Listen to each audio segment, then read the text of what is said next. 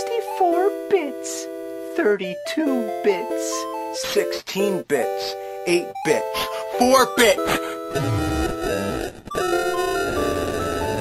4 bits de conversa. Mais um 4 bits de conversa e se na semana passada falámos de como íamos jogar no futuro, hoje falamos de como será o futuro das feiras presenciais de videojogos, depois do cancelamento da E3 e de já se saber que a Gamescom 2023 irá realizar-se. Meus senhores, já vamos no 60 podcast e, como habitualmente, a representar a equipa de Salão de Jogos, estarei eu, Rui Gonçalves, o Hélio Salsinha e o Pedro Moreira Dias. Além disso, temos também o streamer Gonçalo Santos, mais conhecido na Twitch como King Wiseman. Sejam todos muito bem-vindos. Alô, alô! é Estão eles. Estão. Isso mesmo. Como sempre, começamos com o Bits e Bytes para saberem o que andamos a jogar. The time has come for this. Bits e bytes. O que andamos a jogar ou a devorar?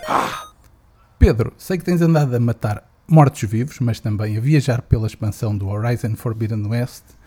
Qual delas nos trazes hoje? Ora, hoje vou trazer o Dead Island 2. eh, Deixo o Horizon Forbidden West Burning Shores para a semana que vem, ou para outras núpcias, para falar isso depois com mais, se calhar, tempo.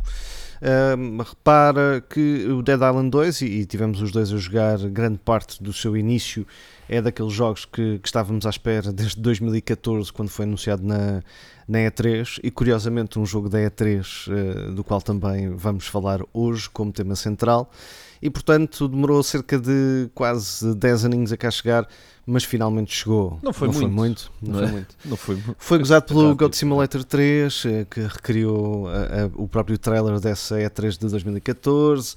Um, passou por, por várias companhias, da Yager Development pela Sumo Digital, acabou por ficar na Dumpster Studios e acabou por ficar nas, melhor- nas melhores mãos possíveis.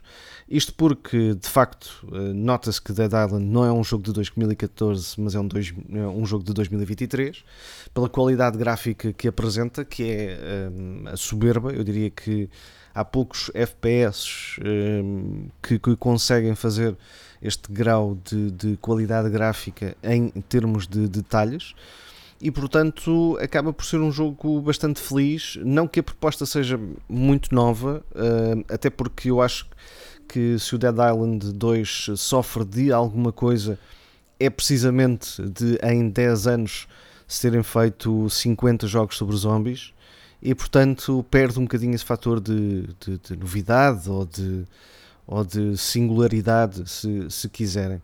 Mas eh, consegue, o- o- consegue chegar lá através de outros, outras, vá, outros trunfos na manga, nomeadamente aquilo que é o sistema de desmembra- desmembramento, ahm, que tem a ver com, com a dinâmica e com como é que cada um dos objetos que podemos utilizar, e são vários, ahm, para combater os zombies, tem o efeito na, na- nos zombies em si, na sua carne.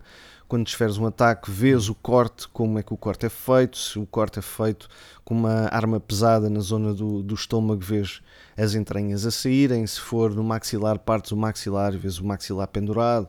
Ah, se for um, um, um martelanço na, na cabeça, muito provavelmente vai, vai saltar um olho pelo meio.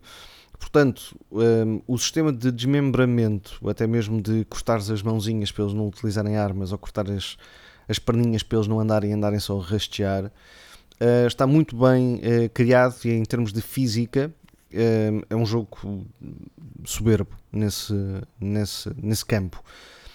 E a questão tem a ver mais com, com a forma como o jogo se desenvolve, até porque no início, e eu acho que isso notou-se até em algumas análises de malta que só jogou o início, aquilo que acontece é que nas primeiras seis, seis horitas o jogo não, não se desenvolve de uma forma muito rápida. É muito mais naquela coisa de analisar os detalhes de- de- dos vários apartamentos, das várias mansões de LA. Aquilo acontece em Los Angeles, num modo ficcional chamado de Hell A.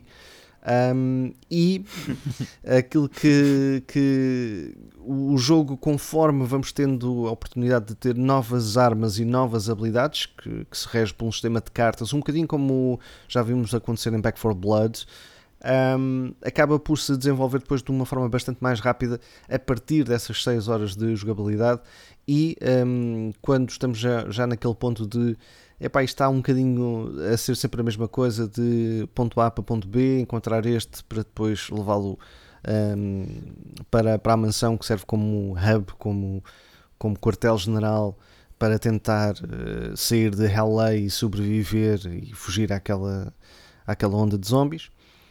Um, mas depois, quando começas a, entrar pelo, pela zona mais uh, pantanosa, com, com, outros, com outros tipos de cenários, aquilo que acontece é que vais ter sempre esse, essa, digamos assim, o level design obriga-te a fazer coisas completamente diferentes e, portanto, acaba por se ir refrescando.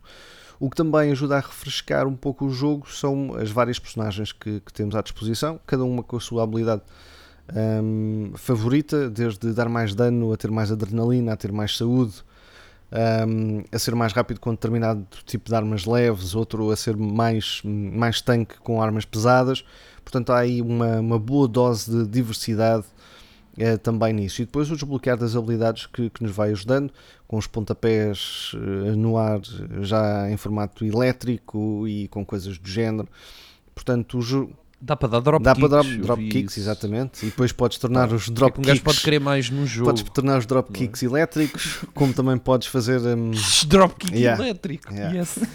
também Let's podes go. fazer uma cena um bocadinho à, à Kill Bill, que é como. Imagina, estás com, uma, com, com um sabre, não é? com, com uma katana de samurai ou alguma coisa assim do género, Sim, sim, e deslizas com os joelhos pelo chão para, para cortar as pernas a toda a gente, estás a ver? Pá, lindo. E portanto Lindo. tem esses pormenores que são efetivamente deliciosos e que são hum, muito próximos eh, de nós, da, da imaginação dos filmes.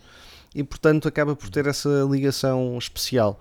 Depois, eh, e, o, e o Rui também, também teve essa percepção quando jogamos os dois juntos, hum, o que torna o jogo próximo da realidade, apesar de não estarmos hum, numa realidade em que temos zombies por todo lado.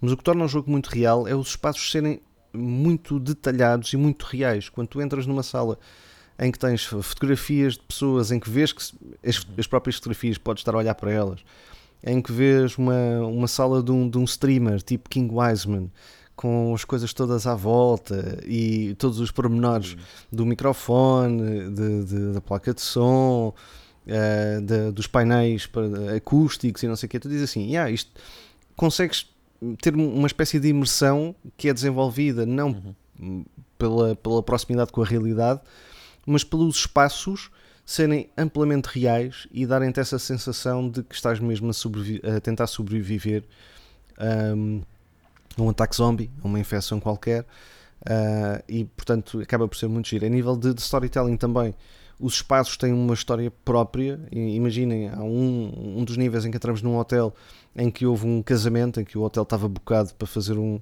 um casamento, portanto vamos ver notas uh, dos noivos, vamos encontrar o noivo morto, o boss uh, desse, desse nível é a noiva que se tornou num gigante zombie uh, e que matou o noivo, portanto acaba por existir um storytelling através dos espaços, o que é uma cena fixe.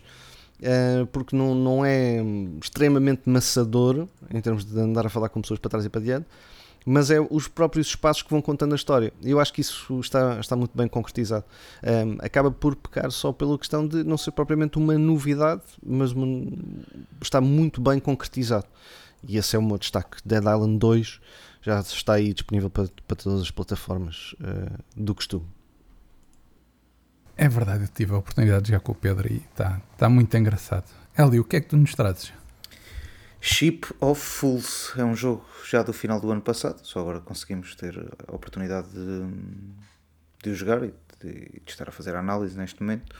É um jogo que mistura o roguelite, que vocês tanto gostam, e Isso é para nós ou é para as pessoas que nos as ouvem? pessoas É todas, é as pessoas todas Ok, que nos- ok. Todo mundo Está na moda roguelite. Vá lá que não é roguelite. roguelite, rogue, roguelike, vá.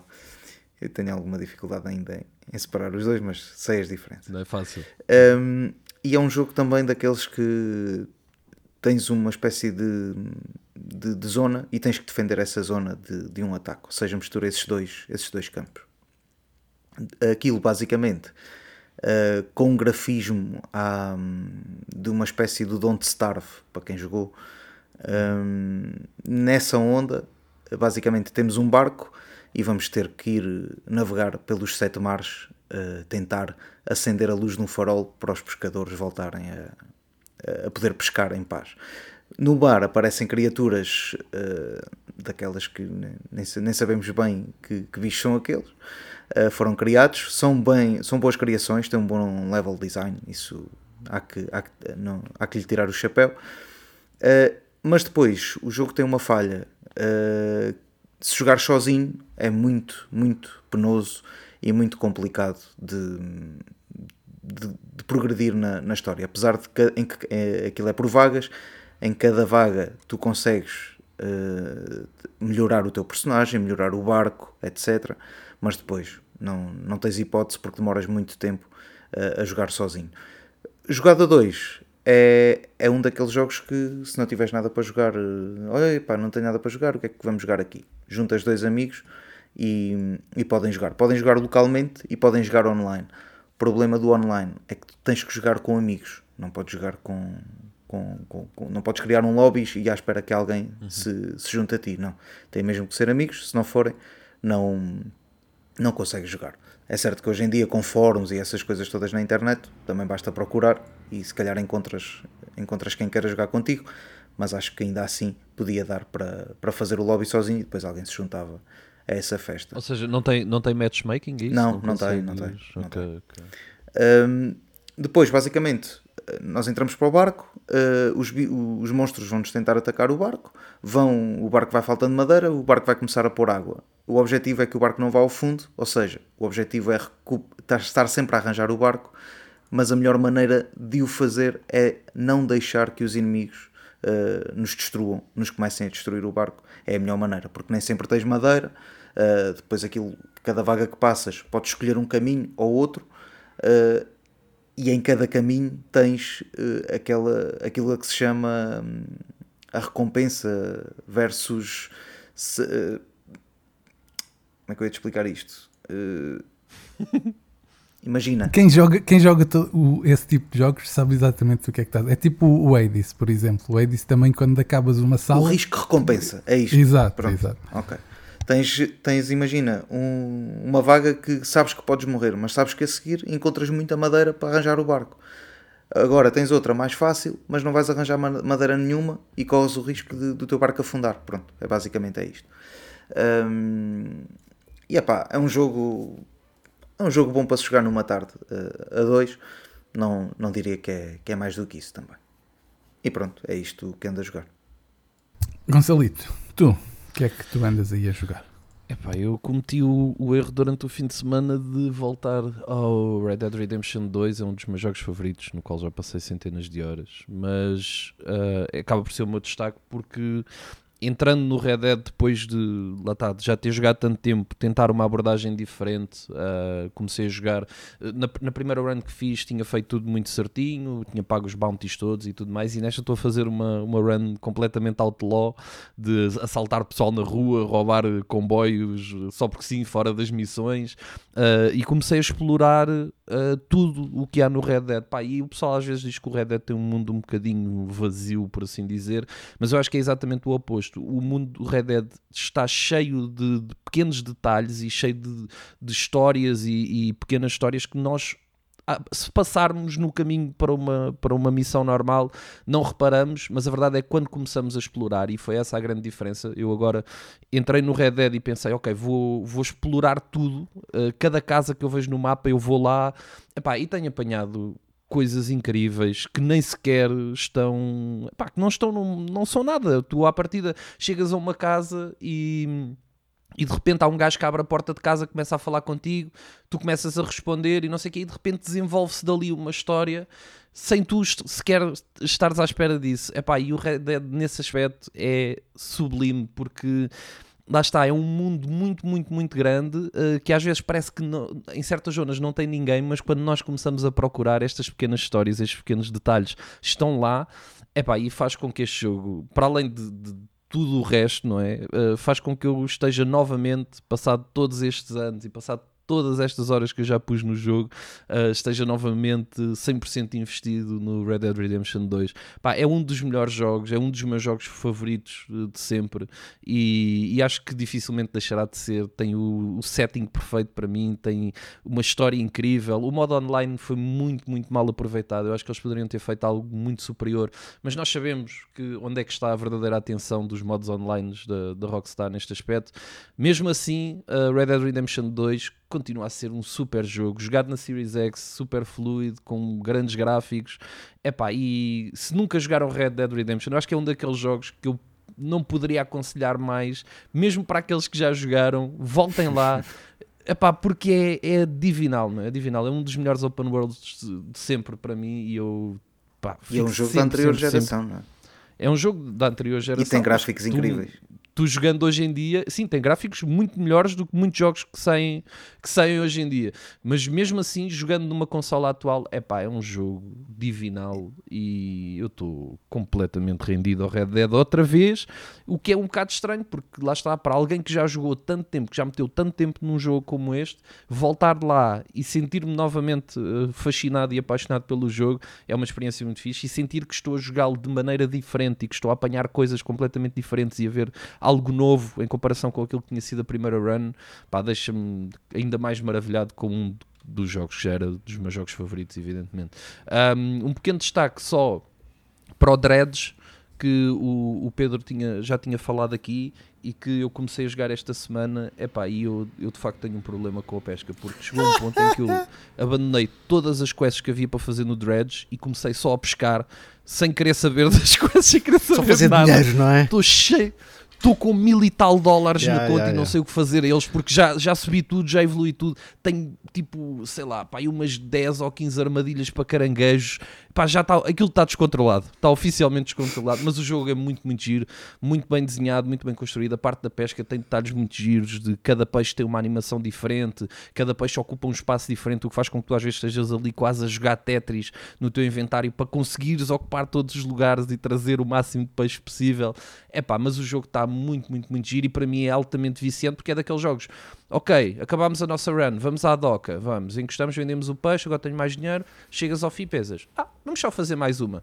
E depois quando dás por ti são duas e três da manhã, como tem acontecido, e, e eu estou completamente vidrado no, no dredge e à pesca e a passear e a fazer tudo e mais alguma E já está esse peixe a ser vendido nos nas grandes superfícies Já está na dinheiro, lota. pá. Ao triplo do Já o dinheiro peixe- que tu já, já o peixe está na lota, exato, e eu e eu estou pronto, e eu estou ali no, no mar ainda. Mas é assim que eu gosto. Eu gosto. Pá, está muito, muito, muito bem feito. E ligaste o Red. Dead para pescar, diz lá. Uh, pesquei muito no Red Dead e vou pescar mais, ainda vou pescar mais no Red Dead. Epá, eu sou, sou- tenho um problema com a pesca, é verdade. Mas, mas o Dredge, tanto o Dredge como o Red Dead são dois ótimos jogos de pesca. Por isso, aproveitem e, e joguem jogos de pesca, que eles também são bons. Também são bons. Falta ao Sr. Rui sabermos o que é que ele anda a jogar. É verdade, agarrando na cana de pesca, eu pesquei o Minecraft Legends.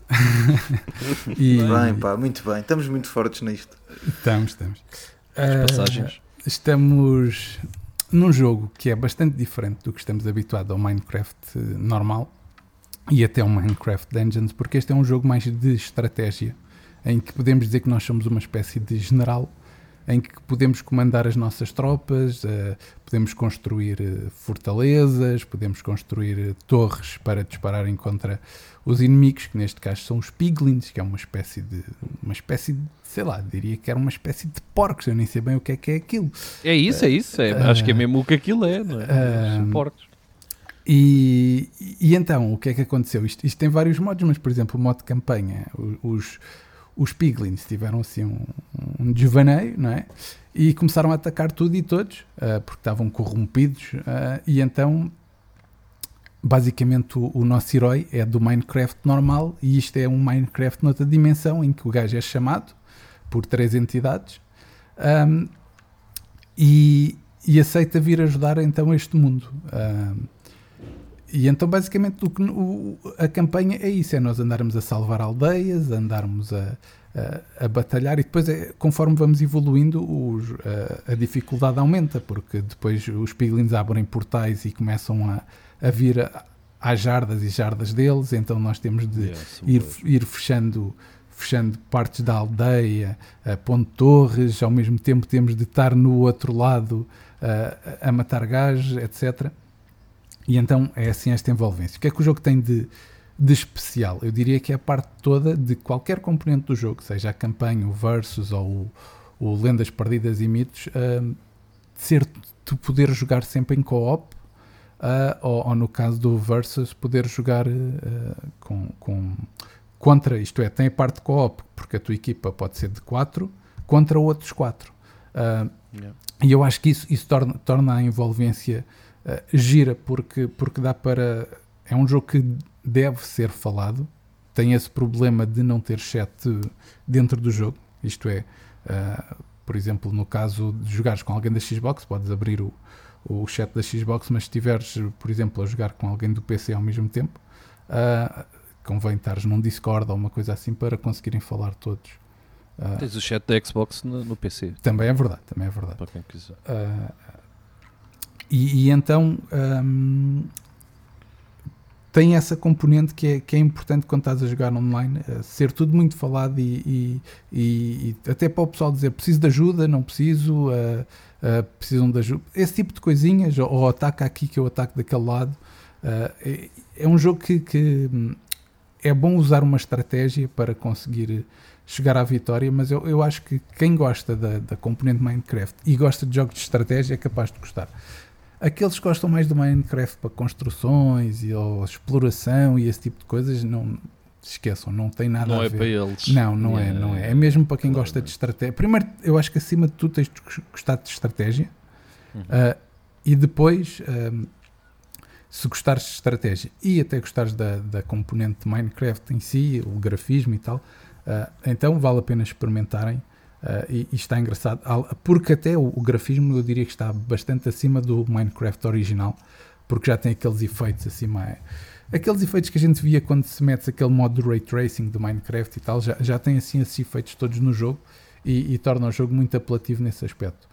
Um, mas basicamente é isso. Eu diria que o jogo é muito. Estava à espera de ter mais coisas a dar uh, aos jogadores, porque eu acho que depois de acabares a campanha Uh, o versus há de ser praticamente sempre igual, que é 4 contra 4, não é? E, o, e os Lendas Perdidas e Mitos, uh, este primeiro pacote que saiu é gratuito e os outros vai ser a comprar, com moedas de Minecraft. E não sei até que ponto é que o pessoal está um bocadinho para isso. Uh, este Lendas Perdidas e Mitos, este primeiro pacote que eles nos ofereceram, basicamente é, é modo hordas, isto é, tens uma aldeia e vai, vão vindo hordas e hordas e hordas e hordas e hordas de inimigos em que tens de limpar até 20 hordas, eh, em que cada vez vêm, vêm oponentes mais difíceis. E é isto, e eu acho que o jogo peca por aí, é por ter esta. É, é curtinho, isto é, perdes o modo de campanha, o versus és capaz de ler umas quantas vezes, mas depois sentes, mas isto é sempre o mesmo. E eu acho que, que é capaz de falhar por aí. Uh, mas pronto, espero estar enganado, espero que eles até as coisas que lancem posteriormente sejam muito mais apelativas para os, para os jogadores continuarem a jogar. Uh, mas foi o que eu senti. É, no início é muito giro, a jogar com amigos é muito giro, mas depois vai calhar aquela sensação de pá, vamos outra vez fazer o mesmo, outra vez feijão com arroz, um bocadinho por aí. Uh, não sei se me entendem, mas é um bocadinho. Sim, sim. sim. eu também o joguei, eu também o joguei. E o que é que achaste? E... Pá, não é, não é o meu, não é claramente o meu estilo de jogo, mas eu joguei-o sempre em co-op, ou seja, nunca houve um momento em que eu estivesse sozinho. Uh, tinha sempre alguém a jogar comigo e hum, epá, gostei, mas passado um bocadinho pensei, ah, bora mas é jogar Monster Hunter porque eu já estou já um bocado farto disto. Foi, foi essa a ideia com que eu fiquei. Mas não é o meu estilo de jogo, percebes? Por isso também é difícil a dar-te uma, uma opinião válida yeah, yeah, em relação yeah. a isso. Mas percebo o que estás a dizer perfeitamente. Ok. Vamos então ao tema principal da nossa conversa e podemos começar com o cancelamento da E3. O evento irá, iria acontecer em junho, mas a falta de interesse dos principais expositores como a Xbox, PlayStation, Nintendo, Sega, Ubisoft fez com que a edição 2023 fosse cancelada. Gonçalo, vou começar por ti. Achas que isto é o fim de uma era dourada? Uh, epá, eu sempre eu tentei até ao último momento acreditar que não, mas agora acho que é, acho que é inevitável, não é? Eu acho que nós começámos-nos a habituar à ideia de que uh, a E3 já não, nunca mais seria como antes, não é? Nós vermos os, nós chegávamos a ver esperávamos pela E3 para ver se iria haver novas consolas. Houve uma altura Uhum. em que era um bocadinho isso, não é? Nós achávamos que era, era na E3 que saiu os grandes anúncios, que, que toda a gente estava à espera daquele momento. Não pensávamos, é Gonçalo, era aí. assim mesmo. Era assim, exato, é isso, é isso, é isso. Um, e, e nós olhávamos para aquilo como, como epá, era quase o Natal dos gamers, Exato. porque era a altura em que nós víamos tudo a chegar e todas as, as conferências no espaço de, de 3 ou 4 dias. Epá, era, para mim, na altura, co- como, adolescente, quando era nesta altura, epá, era divinal aquela altura e era das poucas alturas que eu me lembro em que nos telejornais em Portugal se falava de, de videojogos e, e se falava de, de- de algo ah, que era do meu interesse e, e punha os olhos todos de- dos, dos interessados neste tema punham-os ah, na, naquele, naquela semana naquele sítio e isso era muito fixe meu. eu acho que isso era uma, era uma grande mais-valia principalmente para os jogadores e para os fãs nem, nem tanto para se calhar para os estúdios aparentemente mas para nós, não é? Era algo que, pá, que era maravilhoso chegar àquela altura e termos tanta coisa nova e termos tanta, tantos anúncios, muitos deles, coisas como vimos, por exemplo, com o, Dead, com o Dead Island, como o Pedro falou no início, que se calhar iam acontecer daqui a 10 ou 15 anos, mas não interessa. Era, era, um, era uma semana para ver coisas novas e para saber o futuro e aquilo que aí viria, o que estava no horizonte. E isso, eu acho que isso acabou. Isso não vai nunca voltar com a E3. A E3 como feira pode ainda voltar a existir um dia, quem sabe, ah, mas nunca mais vai ter aquele papel determinante ah, que teve há uns anos atrás. Isso eu acho que, que acabou. Por isso eu respondo: sim, é o final de uma era e com muita pena minha ah, é o final do, do- da, da E3 ah, porque lá está, eu acho que era, era algo importante, era algo que, que puxava a atenção do, não só, lá está, não só do- dos meios e não só dos mídia relacionados com o tema, mas de uma forma geral ah, chamava a atenção de muita, muita gente para um tema que nos é tão querido como os videojogos. Por isso tenho pena que, que tenha acabado, mas ah, é o fim, a meu ver, é o fim. Pedro, vou-te dar também a palavra, mas ao mesmo tempo que vais responder à mesma pergunta do Gonçalo, vou-te também mandar aqui para o ar. Ah, se tu consegues explicar como é que é 3, que era este, este diria, como o Gonçalo disse, que era o, o top dos tops, não é? Isto é, está a morrer, mas depois temos já confirmada a Tokyo Game Show 2023, a Gamescom também está confirmada e a Nintendo até já disse que lá ia. Depois existe também o Summer Game Fest, isto é, embora o Summer Game Fest seja diferente, mas como é que a maior de todas está a morrer e as outras ainda continuam de pé? Isto é, percebes o que quero Uhum. dizer?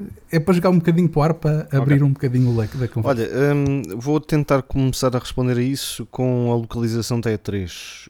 Hum, é a feira que acontece nos Estados Unidos da América e temos visto que, especialmente nos últimos anos, obviamente que há uma pandemia pelo meio, mas hum, que a Microsoft e a Xbox é dona e senhora, eh, digamos assim, do espaço dos mídia em relação à, à E3 por uma razão de proximidade eh, eh, e de logística, obviamente, mas também por ser o mercado em que domina, que é a América e a América do Norte em, em- principal.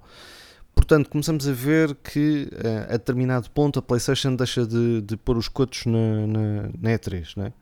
Esse, é- esse é o- parece- parece-me que é o primeiro passo para a E3 começar a ser desmobilizada e a ser desmontada eh, nesse sentido, porque deixa de haver aquilo que vocês estavam a referir, que é aquele sentimento do wow factor de que um, vai ser apresentada uma nova PlayStation, ou uma versão Pro, ou uma versão Slim, ou uma versão não sei quê.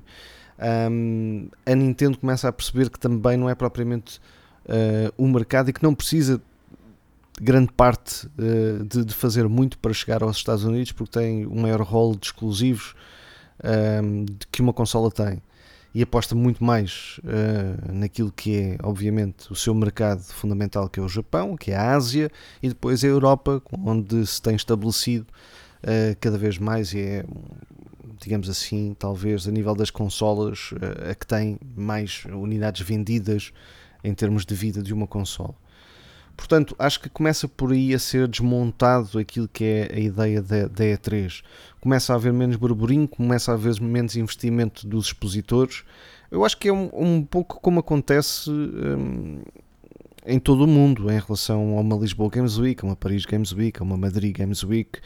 Um, as marcas, em vez de tentarem estar, uh, as marcas, isto é, as marcas, as editoras, os estúdios, começaram a escolher muito mais seletivamente um, os locais onde iriam estar perante o mercado que querem dominar ou que dominam, do que propriamente estar em, em todo o lado, em toda a parte, a todo o momento. E portanto come, começámos a ver que, que, digamos assim, a E3 foi perdendo alguma força. Não sei se também em termos de, daquilo que é, digamos assim, o calendário de edições de jogos, também não foi perdendo o gás porque uh, os jogos começaram a ter um, um, uma duração de execução ou de criação, se preferirem, bastante maior do que aquilo que era um, antigamente uh, em termos de trazer novidades para aquilo que é, que é a 3. Vamos começar, no, se, bem se, se bem se recordam, por exemplo, a EA Sports começou a deixar de aparecer muito na E3 e quando o FIFA não aparece na E3 também é um. Ah, eles chegaram no mesmo ano, eles chegaram no mesmo ano do, da Sony. Pois. Sim, houve uma altura fizeram. que eles tinham a própria. Exato. Fizeram, própria... fizeram à parte, sim.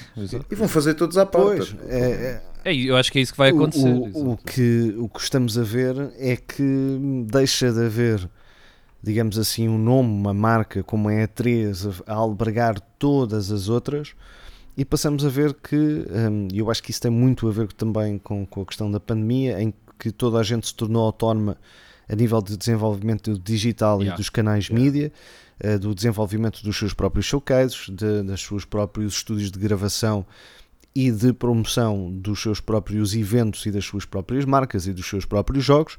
E portanto, uh, aquilo que tem acontecido foi que as principais marcas, como por exemplo a PlayStation, né, começa a desenvolver o State of Play e começa a ser uma, algo periódica nesse, nesse sentido, e prefere marcar presença uh, ou numa Gamescom ou numa Paris Games Week um, para, para demonstração de catálogo para aquilo que será depois a época de natalícia, em que para eles faz mais sentido, que é onde são também mais fortes, um, e, e, e, começa a perder, digamos assim, a, a força da E3. Eu acho que é outra coisa que também retirou a, a força que a força na verga, não é? Como se costuma dizer da E3, foi, foi o senhor eh, Jeff Kigley e o Summer Game Fest, em que chega, yeah, é chegámos é a um ponto Sim, em que. Numa noite, numa noite mete lá tudo, não é? Porque é isso, os World Premiers, yeah. onde, onde, é que tu agora vês os, vês os grandes anúncios ou vês as grandes novidades, ou o World Premiere, como chamam Sim. hoje em dia? É nos, é nos, games, é nos Game Awards. É, é nos Game Awards é, e no Summer Game Fest. É no Summer Game Fest e, e na abertura da, da, Gamescom. E na, na, abertura da Gamescom, que já também está confirmada com a Opening Night Live da, da Gamescom. Portanto, Se bem que muito da abertura da Gamescom vem já com jogos da, da E3. Sim, já vem com, com, com, muito, com muita coisa. Sim, trazia algumas coisas sim, que eram. Portanto, o que acontece com esse evento é que acho que retira ou, ou esvazia, melhor dizendo, toda a importância daquilo que eram as apresentações das grandes marcas, como a Xbox, a PlayStation e a Nintendo, que viram.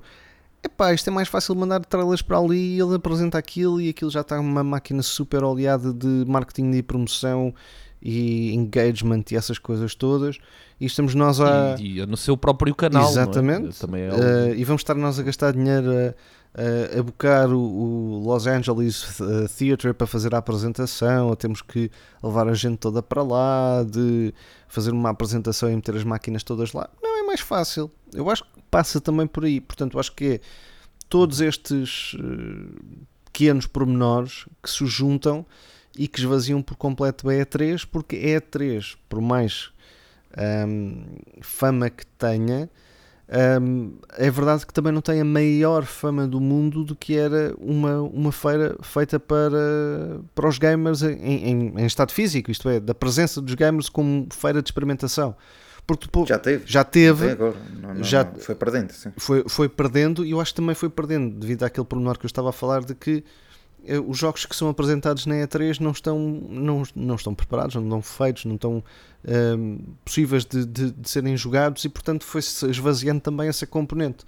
E, portanto, acho que... Sim, isso que tu estás a dizer, Pedro, e uhum, só para dar também mais razão nisso, o próprio vice-presidente da E3 uh, veio, veio quando, quando cancelou a E3, veio dizer que o, o, o cancelamento principal tinha sido porque as, as, estas empresas principais disseram que não tinham uh, nada preparado para os jogadores jogarem, isto é, não tinham versão de demonstração para É. os jogadores, isto é, podiam ter trailers, mas a verdade é que a E3 não é só o Exatamente. que vemos, é muito as Do que pessoas faz que lá. lá vão Exato. e que vão experimentar coisas, e não havendo coisas para experimentar, não fazia sentido haver E3. Claro. Pois. E é, e é- Isso junta-se tudo, num, Claro. junta-se tudo num, num conceito, ou é 3 digital, uma coisa qualquer, e pronto, olha, cada um faz o seu e está englobado numa, numa marca. Pá, eu também não concordo nada, com nada disso. Eu, para ser uma feira tem que ser à séria, tem, tem que as pessoas ir lá. E as pessoas iam. Hum, e tem que haver coisas para as pessoas jogarem, experimentarem, mostrarem depois às outras pessoas. O problema é que os tempos mudaram, não é? Antigamente não havia. Hoje em dia a, inter- a internet é. Pá, toda a gente sabe tudo antes, de- antes do tempo. E Ah, os leaks? mas Os leaks, eu ia falar disso. Epá, mu- muitas vezes a gente já vai para uma conferência. eh, Nós, até aqui que fazemos as notícias, normalmente das conferências todas, muitas vezes antes das conferências já temos as notícias pré-preparadas porque já sabemos que aqueles jogos vão lá estar. E, e isso antigamente, esse fator surpresa de tu não saberes mesmo o que é que ia aparecer, é, pronto, especulava-se, né? Claro. Mas não havia tanta, tanta informação a sair. Ou... E esses leaks, ninguém, epá, ninguém me tira da cabeça que esses leaks são, são internos, é de pessoas que trabalham na marca Sim, sim, sim. E, e mandam aquilo para fora para, para fazer mais. É que isso não faz hype, isso é o contrário para mim. Isso tira o hype da, da, da própria, do, próprio, do próprio evento ou do- da própria conferência que estejam a fazer. Pá, isso é demasiado chato para mim. E, e a E3 foi. Pá, durante muitos anos, eu lembro-me quando era puto, vocês também certamente. As eu, eu- eu comprava a, a, a revi- Maxi Consolas, acho que era, e a PSM. eh, e, e o mês de julho era, era o Natal, como, como, como o Gonçalo disse ainda há bocado. Pá, eu ia todos os dias ao Batista, que era o quiosque lá ao pé da minha casa, ver se já tinha vindo as revistas. Yeah. Pá, e pá, é que foi a E3, vocês mostrem-me lá o que, é que, o que é que se passou, porque nós não tínhamos maneira de saber. Ou tem mesmo O que é que comprar a, a Hobby Consola espanhola, que também muitas vezes ia lá não, e tal. não sei chegava, quê. isso não chegava a Nazaré. Ah, pronto. De Espanha a Nazaré é mais É longe. complicado. Ali era a Big Gamer, era a Maxi Consolas, era a PSM. Era, era, Yeah, as, yeah, consol- era, era as três revistas que, que eu comprava sempre. E pá, eu lembro-me de ver eh, fotos da, da E3 com boa gente a jogar. Lembro-me de ver a. Eu creio que foi a apresentação da PS2, eu não tenho a certeza. Também hum, num, num, num- super especial que eles faziam sempre nas revistas. Ah, sei lá mais o quê. E depois veio o tempo em que dava para ver as conferências, pá, e isso foi, foi toda outra, outra, outra novidade e outra. E dava é- dava outra, outra coisa a gente. já a é nós, o né? meu tempo. Faziam de Yeah, nós. yeah, exato. pá, já conseguimos ver a E3. Isto é uma cena. E eu durante uma semana via tudo. Claro. Eu estava sempre ali Também a eu, ver também tudo. Quer fosse a melhor Pá. conferência do, da, da E3, quer fosse a pior daquelas que ninguém queria ver. Via os after shows, via tudo, tudo, tudo. tudo, Aquilo, eu lembro-me Uma eu lembro-me que às vezes a conferência da PlayStation dava, da Sony, dava, hum, não sei se era a Sony, se era a PlayStation, dava às duas da manhã e eu ficava acordado até, até às quatro ou cinco para ir entrar às oito da, da manhã. Pá, e o que é que, pronto, era, era, era o que era. No outro dia chegava ao trabalho, mas sabia tudo o que é que se tinha passado na, na E3. Pá. E há momentos da E3 que, que, vocês também nunca mais vão esquecer e que as pessoas que viram coisas da E3 pá, nunca mais vão esquecer. Ou seja, é, era daquelas feiras que eu tenho muita pena que vai, acabou, acho que acabou, não há, não há, volta, não há volta a dar a isto, mas que se foi deteriorando com o tempo. Lá está o, o, o acesso digital às coisas mais fáceis.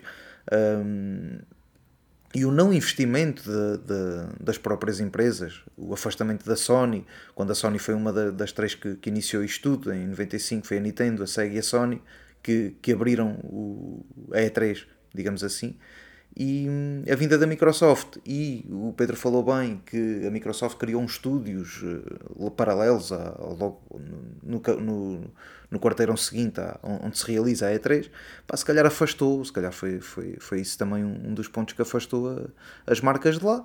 Não levante coisas para os jogadores. É pá, não, há, não estamos aqui a fazer nada. Depois tivemos o ano do Covid, cancelado. Tivemos o ano pós-Covid, que foi aquele ano que dissemos que assim mais vale não haver, que foram para lá fazer Teams. Uma reunião de Teams com, com, com as marcas. Também não foi muito bem aproveitado. Depois, no ano seguinte, 2022, cancelado. 2023 cancelado. Pá, acho que só se voltar uma E4. é que é que é que é que, a, é que, é que a feira continua, porque senão não há, não há volta a dar. Até mesmo a, a, a redução dos dias, não é? Porque antes eh, eram mais. Foi mirrando, Foi ela foi mirrando porque poucos foi perdendo também. dias e foi perdendo dias em que havia dias exclusivos para, apenas e só para, para os média terem sessões de teste e havia voltas ao quarteirão para eh, testar jogos e portanto isso também deixou de existir e eu acho que isso também foi afastando os mídia eh, da E3 e hum, abordando os- a própria feira de plataformas mais mais digitais e menos físicas, não é? O acompanhamento da, da stream hum, daquilo que são as principais apresentações feitas com, com a malta, sei lá, de- desde a IGN à Games Radar, à Tech Radar, a essa, etc., eh, que foram acompanhando também de fora, já sem ter uma presença física na feira. E isso que acho que, que acaba por juntar-se a tudo e dar esse vaziamento da E3. Depois temos, eu também acho que há aqui um, um, um problema que, que, que, é- que eu acho que é ainda mais espetar a faca, que é, por exemplo, a Microsoft ter uma apresenta- apresentação própria no dia 11 de junho, Uhum. depois a Ubisoft tem no dia 12, não é? Quando uma E3 acontecia no dia de 13 a 16 de junho. Parece que é quase mesmo do género, tipo, nós não vamos, mas vamos fazer antes. Se é que não, me ou- entende. ou- ou não, ao mesmo tempo. Isto no fundo é, imaginem, eh, existe, vai, eh, feito um levantamento aqui rápido, Summer Game Fest, dia 8 de junho, Future Game Show, dia 10 de junho, Xbox Game Showcase 2023, 11 de junho, Starfield Direct, 11 de junho, Ubisoft Forward, 12 de junho. Ainda falta o EA Play Live, mais, o, mais os O que é que outros, sobra para dia etc. 13, não é? Isto tudo, isto tudo, podia ser a E3. Yeah. Pá, e, e a criação do Summer Game Fest, se fosse integrada com a E3, como, como fizeram na Gamescom, de um Open Night Live uh, Gamescom, pronto, que aquilo faz parte da Gamescom, porque é que o Summer Game Fest, pá, porquê? Nós também não estamos aqui a, a tomar decisões de outras empresas e de, de outras pessoas, mas se aquilo do Summer Game Fest tem sido feito em parceria com a E3 e fosse a noite de abertura da E3, fosse o Summer Game E3, uma cena assim, pá, se calhar não tinha morrido. Digo eu. Mas a questão Eu é que tens- depois, a questão é o que é que o Summer Game Fest tem a ganhar com salvar a E3, percebes? Mas o que é Não- que tinha em ganhar em, em- em roubar também o protagonismo à E3? Porque passam a ser Sim, eles exato. o principal naquela Este, altura. este, este ano, que- exato. este ano já é, é? no YouTube Theater com, com patrocínio do YouTube, portanto isto tornou-se uma máquina.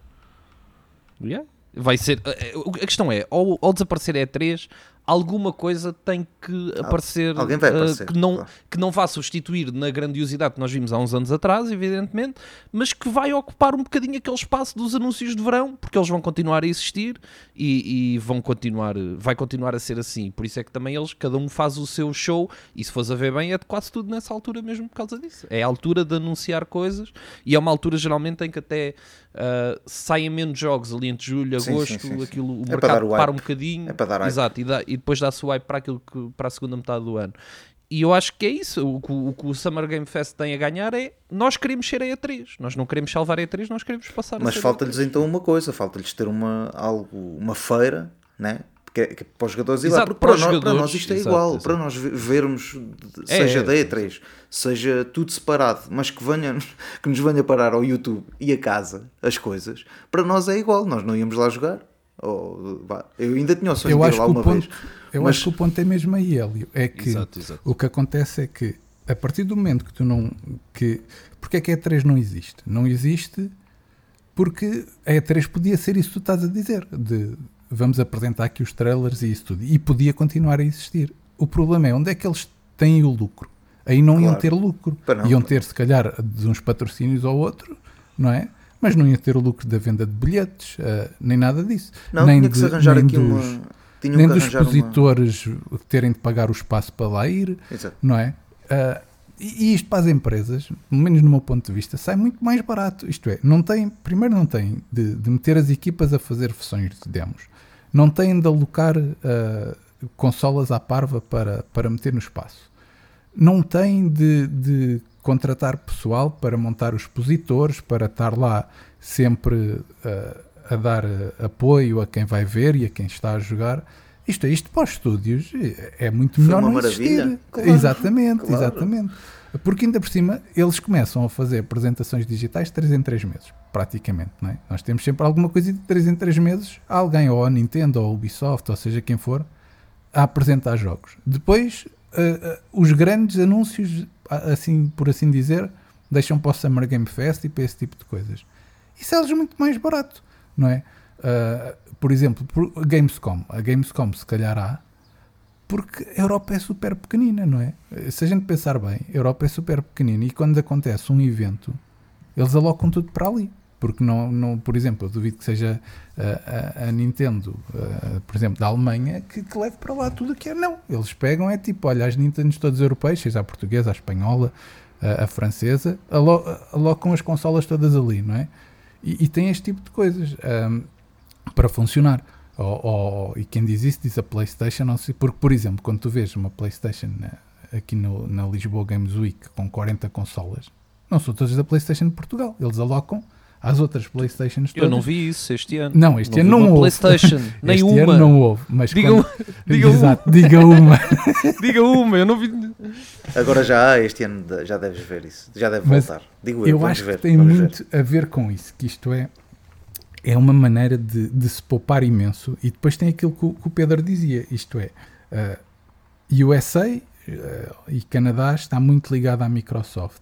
Se as outras se afastarem um bocadinho, mataram aquilo, acabou. E foi o que aconteceu, mataram. Tipo, porque, por exemplo, a Tokyo Game Show é impossível acabar. Eu duvido que essa acabe. Mas é que É duvido nos é próximos impossível. anos, É, duvido. é, dúvida. Porque é Porque tem, mercado- tem muita coisa, não é? Também Olha, tem muito, tem até- muito sumo ali. E até digo, nem que sejam os jogadores, os próprios jogadores a levar as consolas. Pa- Não, para não, fazer a Tokyo Game Aliás, tu com, a, tu com a Capcom, Nintendo e, e Playstation tens só aí logo uma, uma- tens um potencial enorme, não é? E são japoneses eh, e eles nesse aspecto nunca lá está, dão sempre preferência aos shows que são na sua casa, não é? E com razão. e Pá, bem, é eu, eu até percebo isso das marcas de- e é complicado e é mais caro e sai mais barato, etc. Eles, a Nintendo, a Nintendo Directs de dois em dois meses, já a PlayStation States of Play de dois em dois meses, já, pá, isso é muito mais barato fazer um trailer ou, ou explicar a alguém uma voz off e, e, e mete imagens do jogo a dar do que, do que ter consolas com demos, essas coisas todas. Isso é muito mais. E, e hoje em dia o próprio jogador, se calhar se estiver a ver, para ele já é quase igual do que estar a jogar uma demo. Para mim não é. É, Isso eu já não concordo. Eu, Para eu mim acho não. que o Eu bonito, não, o bonito da R3 era isso. Era isso, E, era por isso exemplo, mas era isso que eu ia dizer. Isso é, foi bom para as marcas, mas é bué mau para os jogadores. Exato. não quem tem- quem não- verdadeiramente perde são os É jogadores, a isso, é isso. Não tem um local eh, físico para, para se juntar com outro pessoal do mundo todo. eh, onde ia lá pessoal do. Porque, porque a E3 ia, ia gente de, de todo o mundo e juntavam-se ali todos para jogar, para conversar, para, para experimentar coisas novas. É certo que hoje em dia temos tudo online, está tudo a falar, cada um na sua casa, pelos fones. É pá, mas era um lugar físico onde se juntava tudo. Ah, Está tudo ali Não para o é, mesmo. é, Epá, é. isso, Mas essa e tens beleza cada das vez mais um coisas problema. está-se a É perder. que não há demos. Tu, é que repara. Era, Mas- era um mas o meu problema é esse, é não haver demos. Neste momento não há demos. Eu lembro que antigamente, que vocês falaram das revistas, um gajo comprava as revistas para experimentar os demos demos. de jogos. Yeah, yeah. Não é?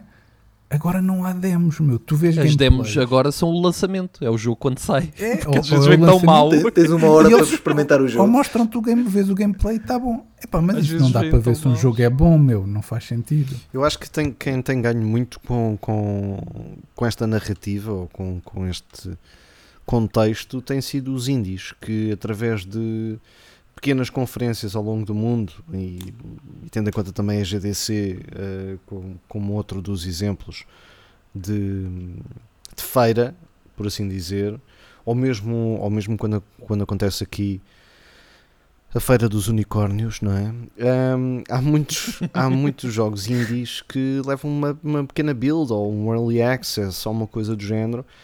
E eu vejo muito mais os indies a ter demos de jogos do que hum, jogos de, de, de plataformas com, com, com, com muito mais eh, capacidade de monetária, etc., e logística, de os fazerem, ou de os fazerem apenas em formato digital.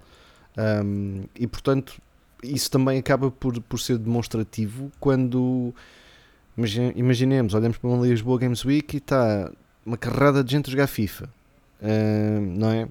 Por- Porque os putos vão, vão, vêm da escola de Freio espada à cinta para jogar FIFA num- numa feira. Ah, e depois vês a, Mas não tem mal, Pedro, porque se calhar nem tem FIFA em casa. Certo, não, eu percebo não- isso. não- não- Isso, eu, eu percebo isso, mas depois os outros jogos, não é? Tu, tu, tu dizes assim: quantos jogos é que foram estreados ou tiveram uma demo ah, estreada no, no Lisboa Games Week? Fora os indies, posso- fora os indies, houve o Mortal Kombat 10, não houve mais nada. Este ano, não é? Não, este ano e o. Não, e este todos. ano, este ano é. Pronto. este ano. Epá, eu eu, eu lembro-me de jogar, eu lembro-me de jogar o. Eu joguei dois, por exemplo. Eu joguei o The Order. lá, Exato. eh, sim, sim, sim. E joguei o Until Dawn. Eh, e eu, eu lembro-me de, de- de comprar o Until Dawn porque joguei ali. Claro. E, e comprei o The Order porque joguei ali. Sim, sim, sim. Senão não tinha comprado. Ou seja, esse tipo de coisas faz falta. Pois Acho faz. E isso também leva os jogadores a comprar as uh, os jogos. Porque experimentaram, gostaram. E lá está, era o que o Rui dizia. Antigamente a malta comprava a revista para ter a demo. Eu não sei se isso não está a voltar. Pelo menos este ano já tivemos demo de Resident Evil, demo de Forspoken. Demo Street Um, Fighter, de Diablo. Pronto. Não Tens sei as se- betas que às vezes Sim, acabam por sim. ser Uma uma, demo. uma mini demo, Sim, não é? sim. Exato, exato. Não sei se isso aos poucos não, não, não estará a voltar. Hum, agora, é- era o que tu estavas a dizer. Eh, sem isso, pá, acho que tira um bocado a, a mística daquilo que também é, também é um jogo. E muitas vezes damos 70 paus por um jogo e depois dizemos: é pá, isto não era assim bem aquilo que eu esperava. Pois, pá, então não, não se conseguiu experimentar isto em lado nenhum. Mas nisso eu concordo muito com, o- com o Pedro, com o que o Pedro estava a dizer, que é quem se está a safar neste aspecto são os indies. Por, por exemplo, até o Sim, Steam sim. Next Fest, tu tens 7 dias de apresentação Uhum. de jogos, mas tens centenas de demos. Isto é, tu não, não precisas de um espaço físico para o jogador experimentar. Exato. Isto é, porque, pronto, a Microsoft ou a Nintendo e não sei o quê ah, não, não querem estar na E3. Tudo bem. Mas podiam lançar demos dos Pois jogos que podiam. apresentam para o pessoal testar. Nem que, fosse, nem que fosse como o Steam Next Fest, que é tipo, os demos só estão disponíveis de 19 a 26. E ali podia ser igual, os demos Claro. só estão disponíveis nesta semana, depois desaparecem. Mas o Claro. pessoal podia testar, Yeah. não é? Agora não, é que agora tu não tens como testar. E eu acho que Isso é acontece com indies. Porque repara, até mesmo o ID at Xbox, que faz um, uma Game Fest qualquer de experimentação de 5 ou de 7 dias ou 8 dias, vai muito. hum, são os mesmos jogos do, do Steam Next Fest. É a mesma coisa, não é? Só Sim, são os indies, é, não é? Mas olha lá, É, Rui, aí pena. eh, era, é a tal história. Aí as empresas também não sei se têm muito esse interesse, não é? Quer dizer, as empresas teriam. eh, a Nintendo, a Sony podia ter esse interesse. Eh, Não podia estar agarrado a nada, porque uma feira não vai agarrar, não, vai, não vais fazer uma feira com, com, com, com as marcas a, a darem-te o jogo na própria casa, sem, sem as pessoas terem que ir lá pagar, não é? Também não. não- eu não acho que a coisa é mesmo sentido. essa. É, é Agora, podem, empresas... podem dar o alojamento ou pagar qualquer coisa, não sei. Não, exato, eu acho que o problema está mesmo aí, que é as empresas, neste momento pensam, nós vendemos sem ter de fazer nada Yeah. disto. Nem demos, É isso, é isso. nem nada, é tipo, basta uns trailerzinhos e eles ficam contra. e está bom. E assim que a malta às vezes experimenta, diz assim: uh, pá, isto é uma grande merda. Eh, e portanto, assim, se não souberem, ainda, ainda se calhar ainda vou comprar. Vão ao engano, não é? Exato, É é melhor verdade. ainda. Eu também já fui ao engano. Pô, Mesmo a experimentar nós. já fui ao engano. Quem não? Quem, Quem não? não, não é? Quem não? Mas um gajo experimentando, pá, é muito mais, é muito mais difícil ires ao engano. Pois, É que antes os, dem- os demos que vinham nas revistas eram grandes demos, meu. Era o demo do Metal Gear Solid, que eu jogava 20 vezes no mesmo dia. Era É isso, eu demo- durante muito tempo eu lembro-me de só jogar demos na 360, por exemplo. aliás, eu comprei o Zone of the Enders para ter a, a, a demo do Metal Gear Solid 2 que só vinha no Zone of the Enders. Lembro-me bem E disso. vinha no, Euro, no, no, no Demo 42, pá, da revista da Playstation. Mas isso já foi 3 meses depois. É, tá, talvez, Sim, talvez sim, tenha sim, sido, não sei. Mas perdeu-se muito essa, Mas essa, é. essa mística. Até mesmo a, a- a- a cena de ires a uma loja para, para, para às vezes teres al- algum. Para Para experimentar, experimentar, não é? alguma coisa. Isso já não existe. não é? Yeah. Isso acabou. Yeah, yeah, já não, já não, já não. Já não há fator novidade quase, não é? Nessa, nessas coisas. É verdade. É uma pena, é uma pena. Vamos continuar então o nosso podcast e para finalizar vamos ao nosso ao nosso querido quiz. Ah, por isso, entre o genérico. Que jogo é este? Hoje temos então o Hélio e o Gonçalo a trazerem uns sons. Para o Pedro e eu tentarmos adivinhar. Vamos começar então pelo som do A Gonçalo. vingança, a vingança. Eu, eu, tinha dito, eu tinha dito não vinha hoje e esqueci-me entretanto, por isso aqui estou e, e espero E que falhe. portanto, Vamos, e ouvir. portanto vingaste no som, tá, tá certo, tá certo. vamos ver, vamos ver. Vamos lá então. Vamos lá.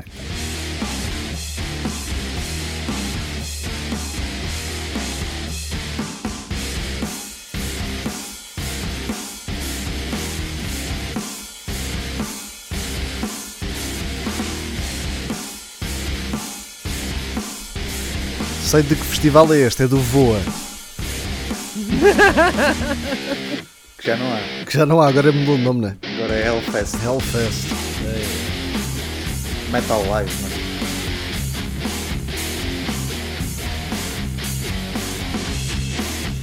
Ok.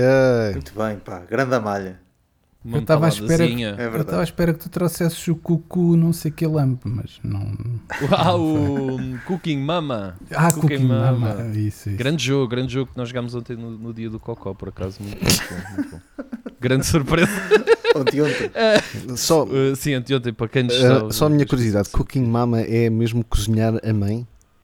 É, é. Não, não é Não, cozinhar não, a mãe, é cozinhar coisas. Uh, era melhor ainda se fosse, mas, mas não, é só pronto. cozinhar coisas e, e com, é com motion controls da Switch. E é de facto lamentável, uh, mas é muito, é muito divertido. Acho que acho eu, pelo menos eu, eu diverti-me muito a jogar aquilo. Se calhar diz mais sobre mim do que sobre o jogo. Mas quero escolher o Ah, pois, ah. Eles estão eles estão, eles estão a dis- a distrair, que é para tu não Estou-me a distrair, estou a ver se eu me chibo de qual é que é Uhum. o jogo. Mas eu estou aqui. Então vá, vamos lá. Serious Sam 4, Hum. Dead Island, Killing Floor, Quake Champions. Sim. Gostaram desta escolha múltipla? Ai, isto Convém dizer hoje, que isto, hoje vai ser isto, uma má foi sorte. tudo, isto foi tudo pensado com uh, 20 minutos de antecedência. Olha, então eu vou para o Dead Island. Boa, foi trabalhado, bem trabalhado. Dead Island, Ruizão e tu, Pedro. Uh, o Quake para mim está fora de questão. Uh, era o Killing Floor e o Serious Sam. Serious Sam. Yeah, yeah. Vou para o Killing Floor, vá. Então, o Pedro escolhe Killing Floor, o Rui escolhe Dead Island. Houve um que acertou. E foi o Pedro. Ah! Ei, fantástico. Killing Floor. Killing Floor é um jogo tão giro, man. E... Tão und- underrated, Epá, aquilo não é? é só matar zombies. É, um bocadinho. Mas é, é muito simples. É matar zombies e andar em frente, ganhar dinheiro e comprar armas e chegar ao fim da ronda em co-op. Pá, é maravilhoso. Um jogo de 2009 e é muito, muito fixe. E eu lembrei-me disto há, há uns tempos numa stream que falámos do jogo e eu pensei, ah, tenho que trazer uma musiquinha do Killing Floor para eles, porque nem que seja para falar um bocadinho do jogo, que é muito, E fizeste tudo se não Parabéns, bem. Muito bem. Obrigado, obrigado. Parabéns. Faz todo o sentido. Parabéns a duplicar. E parabéns. Parabéns a duplicar. Exato. Faz, faz todo o sentido. Agora, Para quem não perceber, a- para quem não percebeu a piada, o, o Pedro faz anos hoje, não no dia que saiu o podcast, mas no dia anterior, isto é no dia o 27. último dos intas. então podem, podem mandar- dar os podem parabéns. Podem dar, atrasados. exatamente. na sexta-feira. Podem Tem lá, até aos lá, 40 lá. para dar os anos, está bem? Que é- não, há quem Até diga, há ano quem que diga que vem. os parabéns atrasados são melhores que os parabéns do próprio dia. Não Há são. quem Por diga. isso é que eu, te dei, eu, eu dei os parabéns ao Hélio a 5 minutos do- da meia-noite, É acho eu. No buzzer beater, É como tu verdade. disse. No buzzer beater, precisamente. Exato. Vamos à tua música Vamos. então? Vamos Vamos então, lá, música vamos lá. Vamos Para embora. o metal. Olha, mas isto hoje, hoje foi. Parece que foi combinado.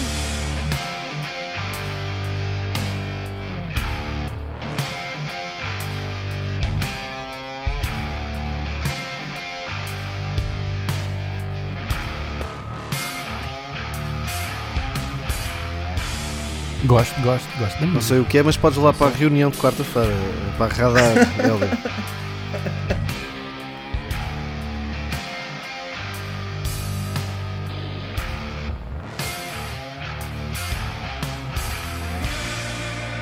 Isto é uma cena. Isto é Queens of the Stone Age, meu. É, tem aí. Isto é o Josh Homme, pá. Como é que é? Tá Está tudo e contigo. Já sabia. Vamos lá, Hélio. Então, Escolha múltipla. Queens of the Stone Age, De- Gary Clark Jr., Royal Blood. yeah, Oh. Tal e qual. The Black. Black Ou, ou Idols. Blood. Não. Mas, Ahm, Exato, era melhor. Era. Devil May Cry 5, Hum, Metal Gear Solid 4, Metal Gear Rising ou Tekken 6. Ih, vou para a primeira opção. Que é? Devil May Cry 5? Devil Não, May Cry agora não me 5, lembro. Sim, DMC, sim. Isso. Olha, ahm, eu assim por causa da guitarrada, eu acho que vou para o Rising. Muito bem. É para bloquear? É para bloquear. É para bloquear. Lá em casa já escolheram? Já, já, já. Pronto. Então, um acertou e o outro falhou. E hoje Como quem faz o equipa. pleno é o aniversariante. É atrasado, é o Pedro Margarias, pá. Ah, Acertou muito bem, o. Pedro hoje está em grande. Eu tinha a Ah, noção que tinha ouvido isto, ou- ou- ouvido isto no DMC, sim. Tinhas ouvido? Ouviste, sim. Tens de fazer anos mais vezes, Pedro, para limpar-me tudo. Exato. É melhor não. É melhor não, senão depois fica velho Eu- muito depressa. Se ele faz anos mais vezes num ano. Não. Eu como, eu como já limpei o sistema eh, recentemente, então agora já posso limpar o resto. muito bom, muito bom.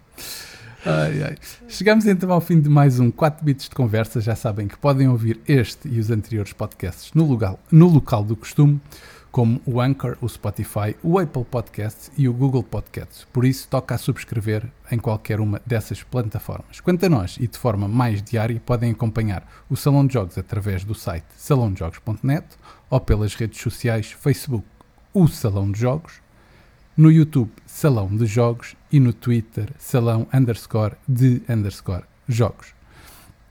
Já o King Wiseman pode ser encontrado em diversas plataformas. Gonçalo, diz aí as coordenadas onde te podemos encontrar.